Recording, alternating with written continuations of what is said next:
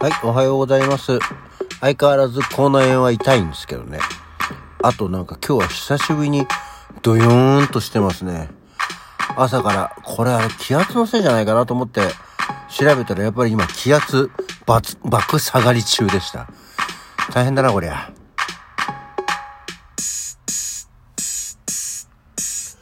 はい。改めましておはようございます。10月17日の月曜日午前6時45分、起き抜けラジオ、西京一でございます。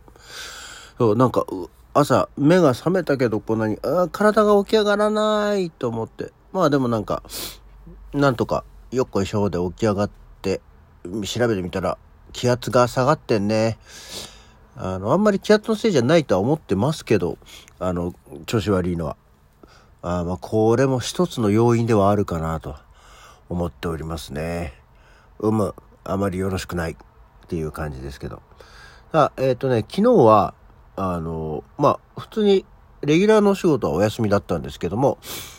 あの、ほら、休みの日に何も予定がなくて、何もしなかったっていうのもちょっと、やはり無駄だなと思って。まあちょっとお金も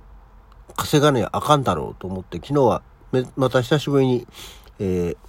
日雇いのバイトに行ってまいりまして。で、まあ日雇いのバイトっていうとどうしてもあの、倉庫作業、軽作業みたいなイメージなんですけど、昨日は、あの、スーツを着るお仕事で、あの、不動産関係のですね、まあ、有名な資格のテストがありまして、それの、あの、何？試験監督員っていうのをやってきましたよ。うん試験監督員のお仕事って言っても結構なんか、ある、あるはあるようなんですけどね。あの、初めてそんなのに行ってきました。あの、四半世紀ぶりぐらいに、あの、また、もともと奥さんが住んでて、私が転がり込んだ家のあったですね、え京王線の桜上水というところの、え近くの某大学の校舎を借りてやってたんですけど、で、もともとはさ、本当は、その試験監督員の、えーと、何？足りなかったらやってねみたいな待機の係だったのよ。だから本来であれば9時半集合で一応2時間待機して、まあちゃんと人が来たら、あの、帰ってねっていう2時間でお疲れさんみたいな。で、もし来なかったらそのまんま、あの、正式なやつやってねっていうものだったんですよ。で、待機の人が4人ぐらいいたのかな。で、なんか意外と女性2人は私を含めて男性2人だったんですけど、女性2人は早々に、あの、ちょっとやっぱり人が足りないんでお願いします、みたいなので割り振られて。で、えーまあ、もう一方どうですかって言うからもう、それがね、大体もう11時ぐらい、あと30分何もしなけりゃ帰れるわ、みたいなとこで、お一方いかがですか？って言って、あ、いや、どうぞどうぞ、私、もうできれば帰りたいんで、みたいなことを言って、え譲って、はあ、まあこれで帰れる、午前中帰れれば、まあ午後からね、みたいな。本当にちょっと、小金を稼いで帰ろうと思ってたら、もう本当にね、11時28分ぐらいに、あ、すいません、西さん、やっぱりちょっと、あの、一人、どうしても今来れない人が待ってたんですけど、来なかったんでお願いします、みたいで、さあ、もう本当に気持ち的にはさあ帰ろうって思ってたのに、えー本当にもう最後のギリギリで、えー本ちゃんに変わるっていう 状況になって、まあその分ね、あの、時給でいただけるんでいいんですけど、っていうので、えー試験監督っていうのをやってきました。補助なんで別に私がメインでやるわけじゃないんですけど、っていうものだったんですけど、あの、何せその大学の結構何、校舎を2つぐらい借り切って、そこの会場ではやってて、もう結構同時に、まあ昨日が試験日なんで、都内でも各所でやってたんですけど、まあ大規模だよね。やっぱり有名な資格試験だから、受験者がとても多いんでしょうけどっていうところで。で、そこも結局試験監督員とかその事務系本部の人とかも合わせて多分100人以上はいるんじゃないかと思うんですけど、あの、本当にさ、不思議だなと思うのが、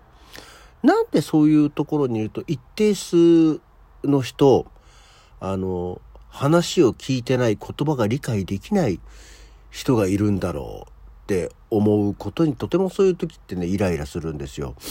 実害を被るわけじゃないんだけども、だから例えばその半分けをされていて、あの、呼び出されるでしょ？で、はい、じゃあ先ほど選ん、あの、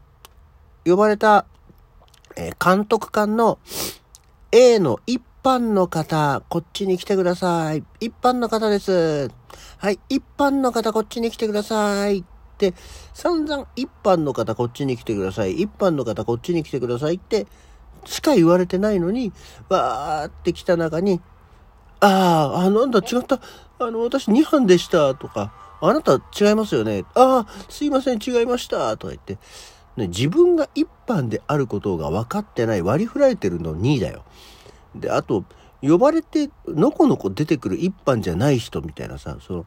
なんでこう言葉が、言葉聞こえてるからよ来てんだろうけど、なんだ、言葉が理解できない人とかっていうのがさ、いるんだよね。あの、老若男女問わず、まあでもあんま若い男性はいないんですけど、うん、なんかそういうのってほんとさ、こう一定数必ずいるんだよね。で、そうすると、だから、その人を避ける数秒っていうのが、すごくロスになっていく。そういうのが積み重なってって、結構なんかバタバタしちゃって運営の人かわいそうになと思ってみたりはしておりましたけどね。なんかそういう人って一定数いるんだよな。なんか声がけられたらわーって行くみたいな。で、行ったら違いましたみたいな。ほんとこう、無駄でだよねと思って。まあ、すごく平たい言葉で言うと、なんでこうバカなんだろうな、こいつらってって思いながらね、見てましたね。うん。なんかこう、何？運営側、そう監督側はこんな人たちで やってていいんでしょうかって思いながら。もうちょっとちゃんとあの話を聞く理解ができる人たちを きちんと集めた方がいいんじゃないだろうかと思ったりはね、しましたけど。まあ私が別に集めてるわけじゃないんでいいんだけど。で、まあ試験始まって、へえって思ったのが、まあ受験生は受験生でそれぞれね、事情があると思うんですけど、で、私の教室も何 ?80 人から90人ぐらい入る教室だったんですよね。まあそこ一箇所じゃないから本当に大学の校舎だって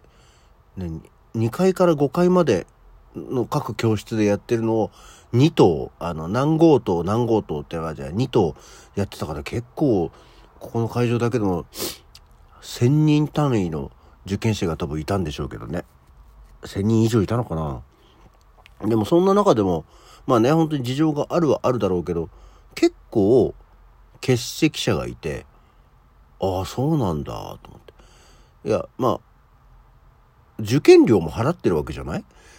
?8000 円ぐらいしてるんだと思うんだけど、まあね、それぞれご事情があるでしょうけど、私が担当した教室でもだからその90人ぐらいいたけど、トータルで20人近く来てなかったんだよね。で、別にほら、休んだら、振り替え再受験とかがあるわけじゃないじゃない、多分。あ、そうなんだね。来ないこともあるんだな来ない人もいるんだなと思って。だから本来だったら全体でもうちょっと多いんでしょうと思いながらはあ大変だなと思ってあと2時間の試験監督っていうのは結構退屈だね。あの初めてやったけど。まあ仕事自体は辛くはないんだよね。こう立って教室を見渡しながら時々巡回したりしながら。で、えー、まあ、仕事っていうかねあの受験申し込み表の顔写真と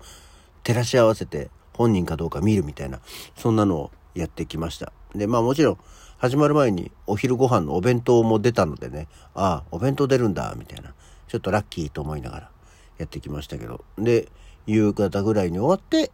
帰るっていう。まあ倉庫作業よりは楽だよね。まあその分、あの、時間も短いですし、あまあまあ良かったんじゃないかと思っておりますけど。っていうような昨日は初めての体験をしてまいりましたよっていうご紹介でございました。それのせいなのかな？今体だるいのとも思いながら、なんか久しぶりに、うわ、これ、ちょっとヤバダルのあれじゃんと思いながら、うん、でもね、ヤバダルで、うん、仕事休んじゃってもなーっていう、何し今ね、本当にあの、税金払いにまた追っかけられてきてるんでね、あと、お金は大事よというか、お金が大変必要になってきてるので、あの、あれですよ。別に、本当にね、これ、たまにそういう話をすることもあると思うんですけど、このラジオ聞いていただいてる方が、ポンと私にお金、あの、くれてもいいんですよ。うん。あの、全然ポンとくれても何にも私あの、ね、あの、困りませんし、あの、むしろ助かりますから、えー、ぜひね、ま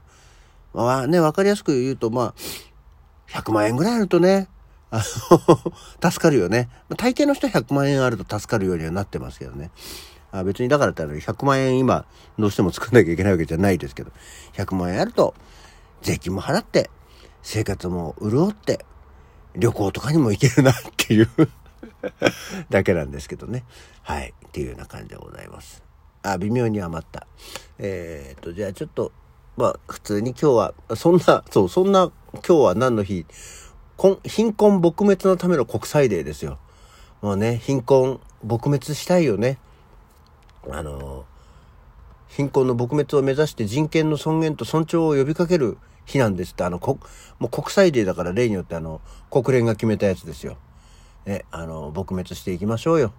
ということでですね。あ、微妙な感じになっちゃった。